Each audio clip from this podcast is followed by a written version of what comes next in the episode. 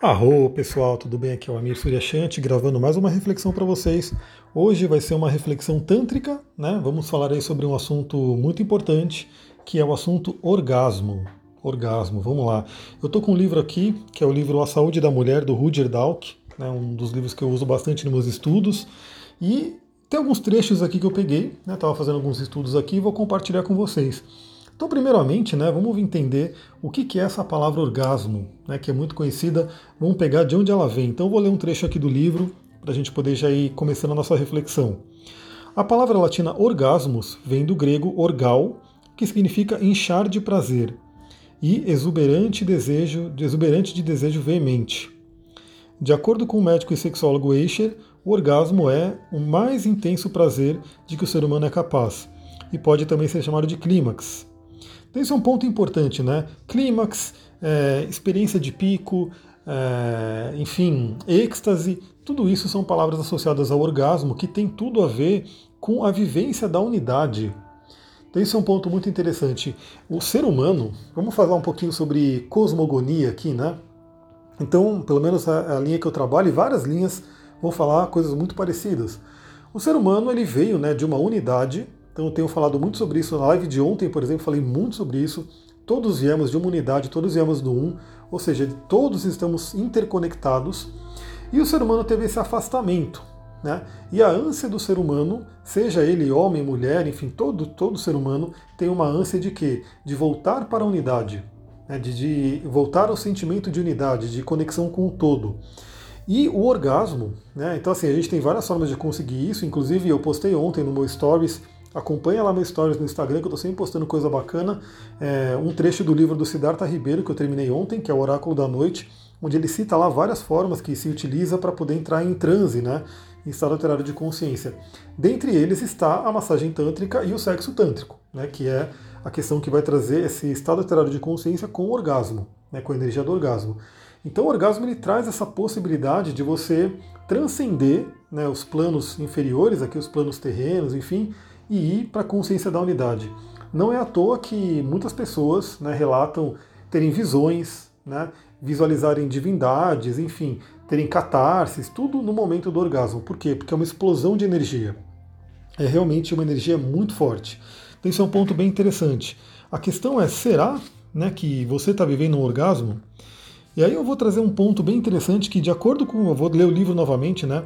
De acordo com esse próprio Eicher, né, de acordo com Eicher, 46% das adolescentes até 20 anos e das mulheres jovens não têm orgasmo. Mas provavelmente o número seja ainda maior. Então, assim, a gente já está falando aqui de 46% e talvez o número ainda é maior, porque é aquela coisa, né? Muitas pessoas acham que chegaram no orgasmo, mas não chegaram. E a gente está falando de praticamente metade, né? Metade da população. No Brasil, se eu não me engano, também tem isso, né? Se eu não me engano, é 30% das mulheres. É um número grande, né? É um número grande de pessoas que não vivenciaram esse pico, essa energia incrível, né? magnífica que é o orgasmo. Então, continuando aqui, né? O trecho do livro. A experiência mostra que à medida que a menina se transforma em mulher e é bastante consciente de si para expressar o que lhe agrada, a probabilidade de orgasmos aumenta visivelmente. Em mulheres de 21 até 30 anos, 26% sofrem de anorgasmia. Entre as de 31 e 40, apenas 20%. Nas de 41 até 50, somente 13%. E nas de 51 até 60, novamente 25%.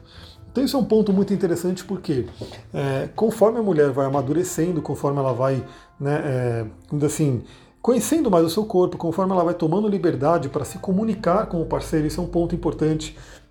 Eu sempre falo nos meus atendimentos que é, você não precisa esperar que a pessoa adivinhe o que ela gosta, o que você gosta, na verdade, né? Principalmente a mulher.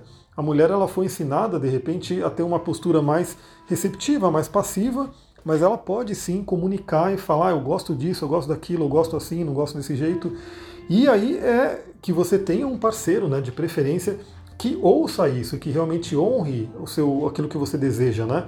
Porque inclusive eu estava atendendo uma cliente, ela falou que o parceiro dela não queria que ela ficasse por cima. Ela queria ficar por cima e o parceiro dela não queria. Ou seja, eu falei, você está vivendo a história de Lilith, que tem no mapa dela. Né? O mapa dela tem uma Lilith muito forte, muito proeminente. Eu falei, ó, isso aí é tipicamente a história de Lilith. Porque no mito de Lilith, a briga, né, o que causou a, a saída de Lilith do paraíso é porque na hora do sexo ela queria ficar por cima também, porque ela tinha já a consciência que a gente está tendo que batalhar hoje, né, com tudo que está acontecendo no mundo, de que homem e mulher são iguais, né, que não tem essa coisa de um ser melhor que o outro.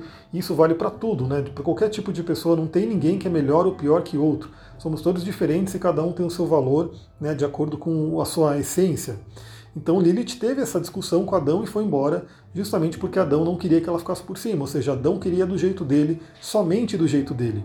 E isso é um ponto interessante. Se a gente está falando de um sexo tântrico, um sexo que é duas pessoas ali trocando energias, tem que estar tá bom para os dois. Né? Não adianta um só querer dominar e falar é do meu jeito, é assim e eu não vou ouvir o seu jeito.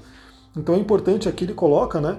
Então isso mostra que, primeiro, quando a mulher vai amadurecendo, a tendência, né, se ela for se trabalhando, se ela for ganhando autoconhecimento, ela vai tendo mais autoconfiança, vai gostando mais do corpo dela, vai se libertando de algumas couraças, né, de algumas amarras e vai se permitindo ter mais orgasmo. Em contrapartida, às vezes a, a mulher que ela ainda, ela ainda é muito nova, ela tá cheia de couraças, né, ela não passou por experiências e essas couraças que infelizmente vêm muito da infância, né, acabam impedindo ela de ter a plenitude, de ter o êxtase do orgasmo. E aí um ponto importante né, que a gente tem aqui é que muitas vezes a pessoa né, acha que o problema é no genital, né? O problema é o órgão genital, que por um acaso não chega ali. Mas não, na verdade o principal órgão né, responsável pelo orgasmo, é, tanto no homem quanto na mulher, né, é o cérebro. É o cérebro. Então é uma coisa muito fato, né?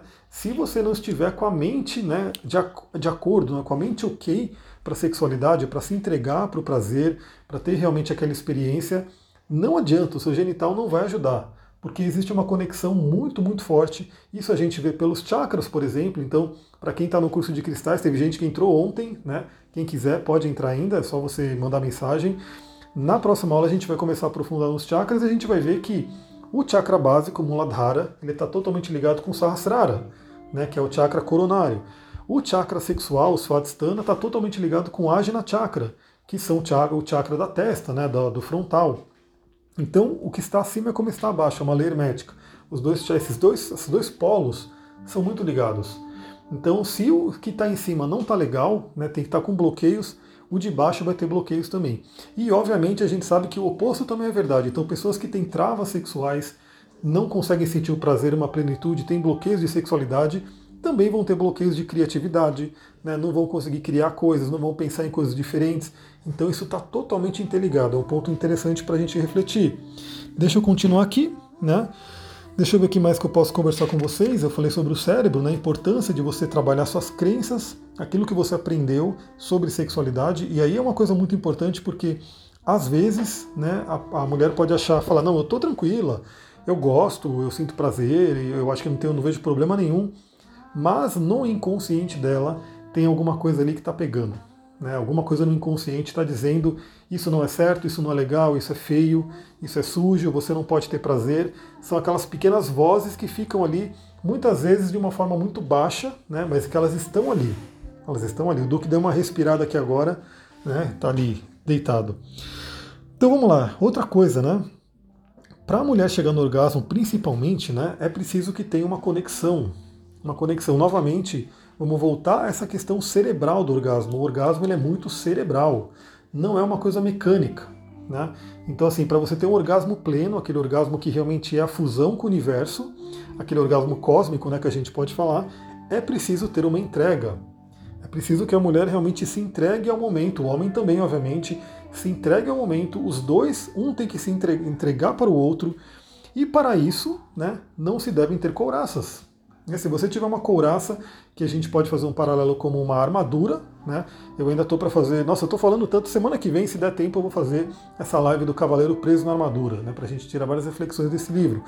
Mas se duas pessoas, se uma delas, enfim, ou as duas, estão com uma armadura, ela não consegue ter essa entrega, né? Porque ela está ali com o sistema de defesa ativo.